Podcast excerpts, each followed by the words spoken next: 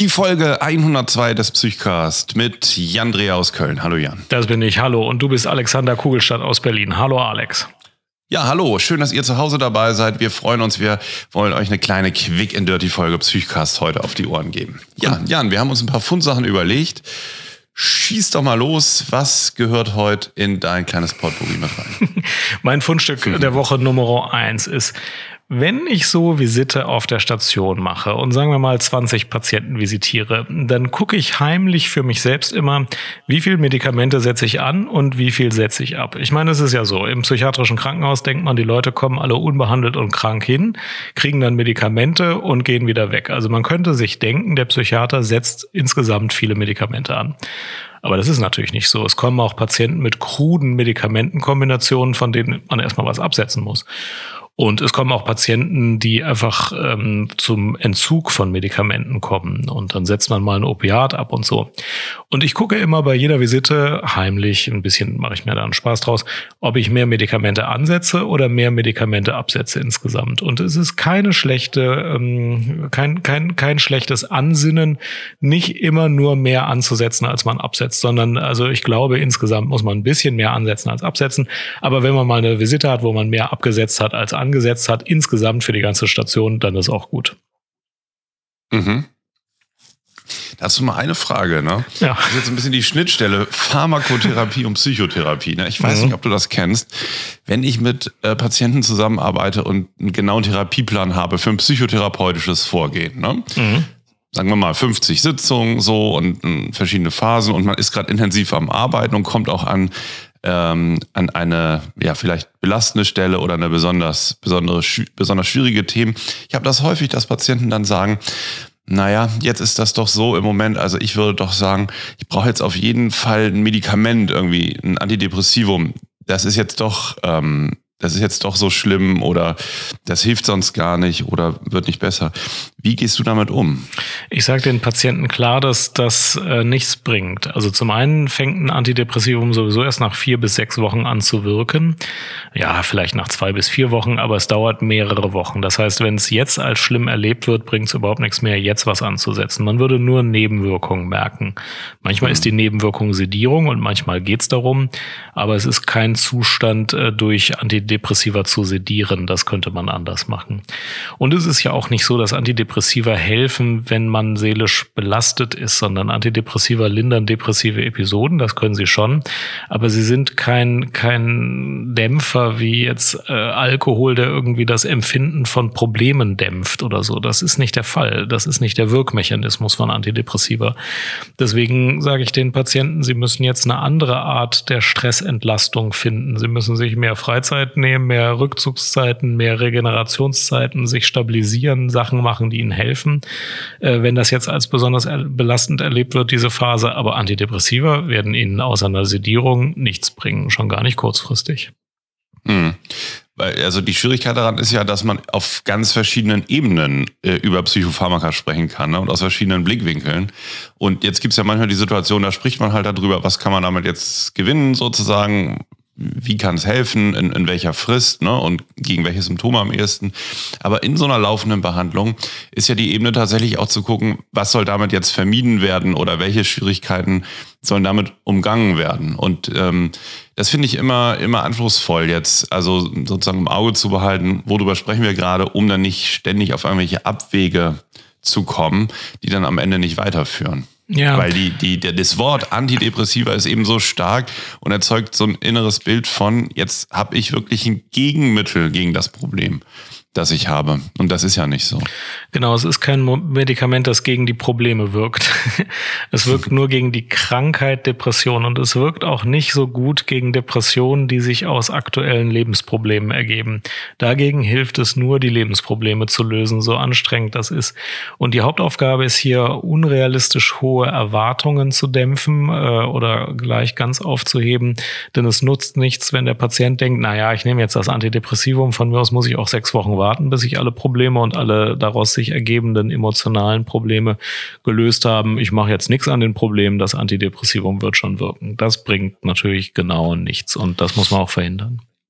Ja, dann ist ja auch bei vielen Formen von der Depression die Wirkstärke gar nicht so hoch, wie man vielleicht auch lange angenommen hatte. Ne? Wenn man das jetzt mal mit zweimal die Woche Sport vergleicht, kommt man ja schon auf eine ähnliche Wirkstärke.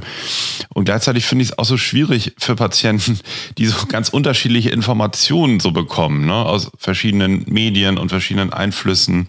Und ähm, ich finde, da, da kann man auch ziemlich verwirrt sein, so bei der Frage, was hilft mir jetzt am besten in der Situation weiter. Was ich jedenfalls rausgehört habe, du achtest darauf, dass du nicht immer mehr ähm, Medikamente auch kumulierst ne? und ähm, dass du mindestens so viel absetzt, wie du ansetzt. Ja. Das wird richtig verstanden, ja. Genau, mhm. das wäre der, der, das Fundstück eins der heutigen Woche. Gleich viel absetzen wie ansetzen, dann liegt man ungefähr richtig. Was ist dein erstes Fundstück? Mein erstes Fundstück ist ähm, in der ähm, ICD-11, in der wahrscheinlich eine neue Diagnose erwartet wird für verschiedene Unterdiagnosen. Und zwar gab es ja bisher die hypochondrische Störung als Krankheitsangst, die Somatoformstörung als Erkrankungsbild mit ähm, körperlichen Symptomen, für die es keine hinreichende organmedizinische Erklärung gibt. Mm, und ich glaube, muss, muss ich jetzt nur vermuten, dass die körperdysmorphe Störung dazu gehört. Bin ich jetzt nicht ganz sicher. Auf jeden Fall werden diese, ähm, sagen wir mal, Körperbeschwerden ohne Erklärung und auch die hypochondrischen Ängste zusammengefasst werden, wahrscheinlich als eine sogenannte somatische Belastungsstörung. Und das Neue daran wird sein, dass es gar nicht mehr notwendig ist, also wenn man durch Körperbeschwerden oder Körperängste belastet ist, ist es für die Diagnosestellung gar nicht mehr entscheidend, ob es ein somatisches Korrelat gibt oder nicht. Ähm, das soll in der ICD-11 Bodily Distress Syndrome heißen. Und es ist völlig egal, ob du vielleicht auch ähm, ähm, eine Gastritis hast, ob du wirklich eine essentielle arterielle Hypertonie hast ähm, und bestimmte Beschwerden hast, so, sobald du belastende Beschwerden hast, das wird dann das Kriterium, wird diese, diese Diagnose zu vergeben sein. Das heißt, diese ständige Frage immer, ist etwas körperlich erklärbar oder nicht, das war immer ein sehr verwaschener Bereich in der Psychosomatik, der wird sich dann gar nicht mehr stellen und das hört sich nach einer ziemlich vernünftigen Neuerung an. Das klingt zur Hälfte vernünftig. Andererseits ist es so, wenn ich jetzt einen Knochenbruch habe und der mich belastet, dann heißt das jetzt auch somatische Belastungsstörung, weil dann klingt es so, als wäre es psychogen. Ich meine, Belastungsstörung klingt ja nach, ach, ich hatte Stress, deswegen habe ich Schmerzen. Nee, nee, somatische Belastungsstörung. Du bist belastet von somatischen Beschwerden. Also ich habe diesen Knochenbruch und davon bin ich belastet. Und das heißt jetzt somatische Belastungsstörung. Das heißt, ich habe einen Knochenbruch und eine somatische Belastungsstörung zusätzlich. Genau, ich, ich sag dir mal zum Beispiel die, die Kriterien. Ja.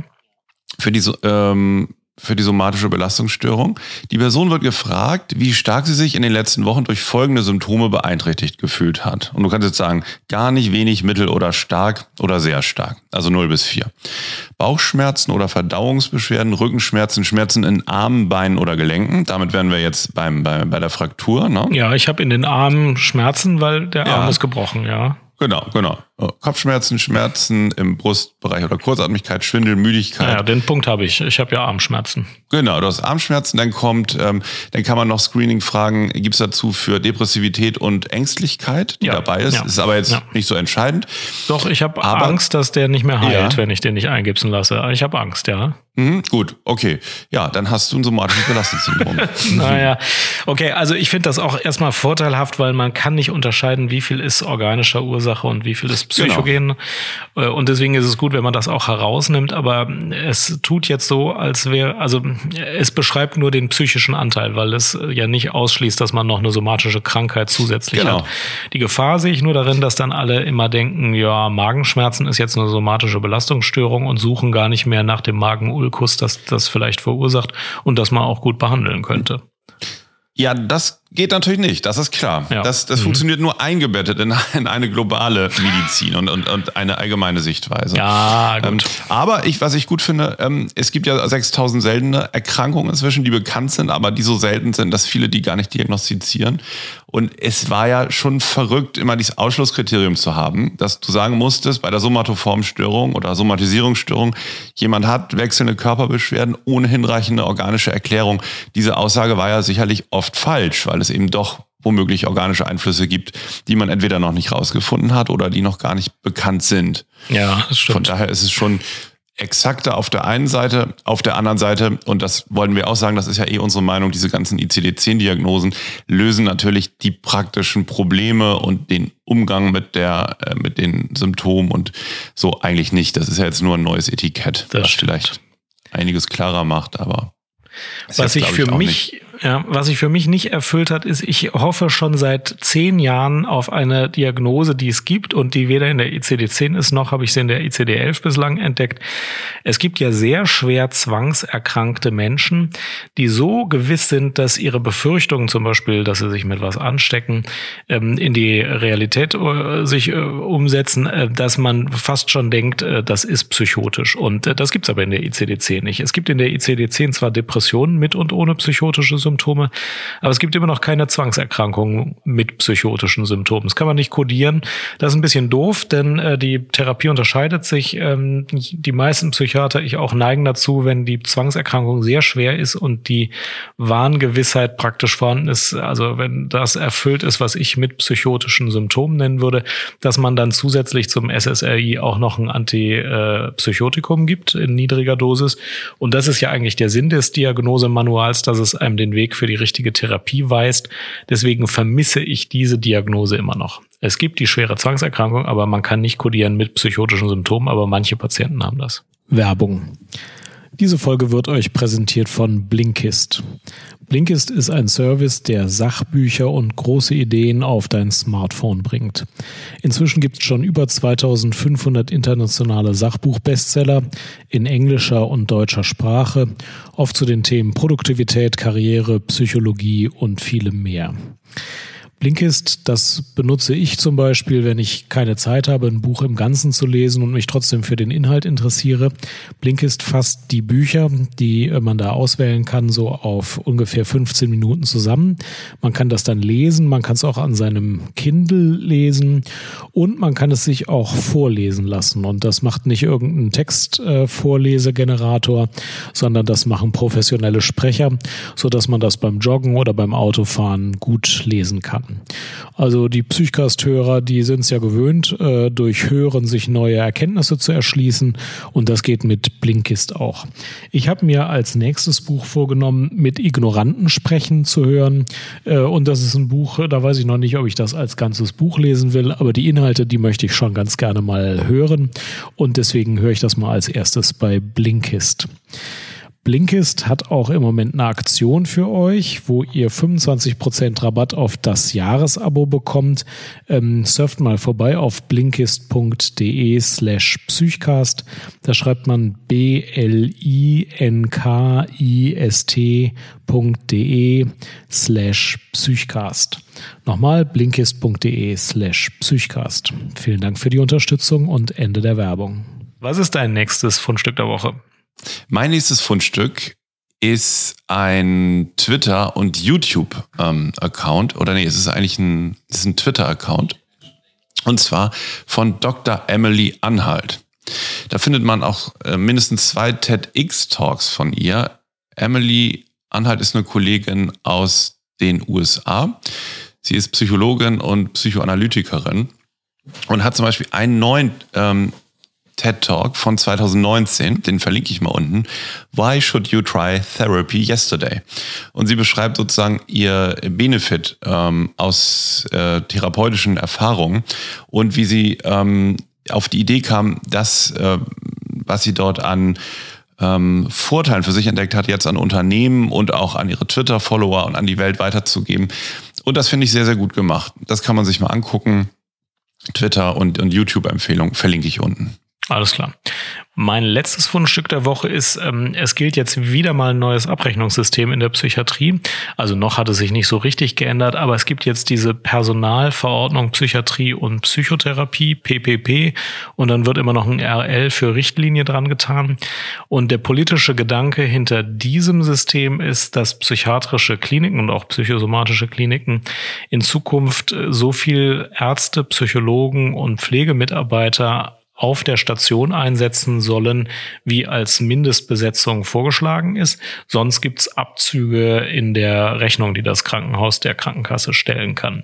Es gibt im Moment äh, viele politische Diskussionen darum. Es ist sehr aufwendig in der Dokumentation und es ist auch unklar, ob es seinen Zweck erfüllt. Die ähm, Idee dahinter ist aber eigentlich ganz gut, äh, nicht möglichst viel Aktivismus zu bezahlen, sondern sicherzustellen, dass genügend Personal auf den Stationen arbeitet. Die Hauptdiskussion geht eigentlich darum, ist das, was da als Minimum festgelegt ist, nicht viel zu wenig? Äh, eine zweite Diskussion geht darum, ist das nicht alles viel zu bürokratisch, weil man jetzt für jede einzelne Station für jeden Monat nachweisen muss, dass man genügend Personal hat. Ich finde aber, man muss sich das mal angucken, wie sich das entwickelt, denn ähm, die Bürokratie Bürokratie ist vielleicht so komplex, damit man auch die Wahrheit abliefert an Informationen.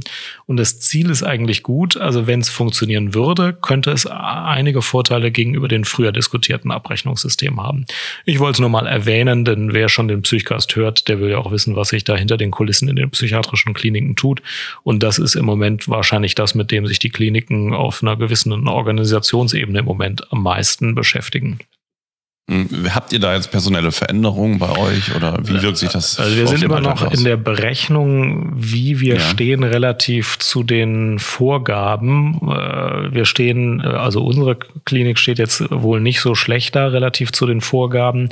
Die besondere Herausforderung ist, dass nicht nur das gesamte Krankenhaus gut dastehen muss, sondern jede einzelne Station in jedem einzelnen Monat.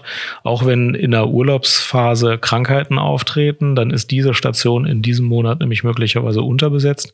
Und dann kann es schwierig sein. Und auch die Mischung aus neurologischen und psychiatrischen Patienten ist schwierig in der Dokumentation. Also wir sind in diesem Bereich des Feintunings. Insgesamt stehen wir hoffentlich nicht schlecht da. Ja. ja.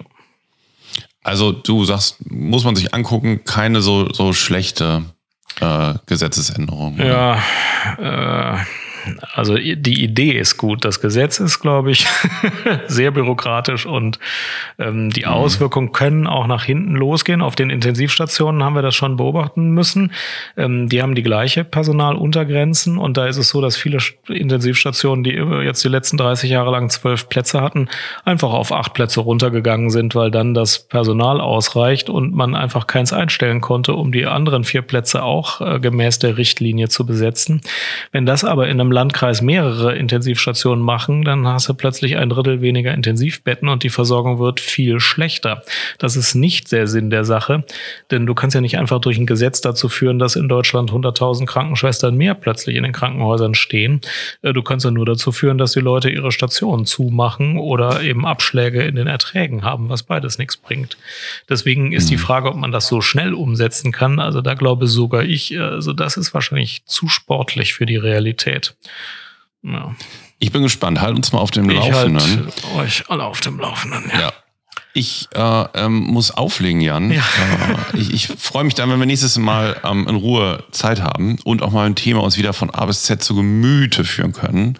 Richtig genussvoll, richtig achtsam. Und ähm, genau, jetzt müssen wir, glaube ich, heute es bei dieser kurzen Folge belassen. Vielen, vielen Dank dir und vielen Dank fürs Zuhören. Bis zum nächsten Mal. Tschüss, Alex. Tschüss, liebe Hörer. Bis hm. zum nächsten Mal. Ciao.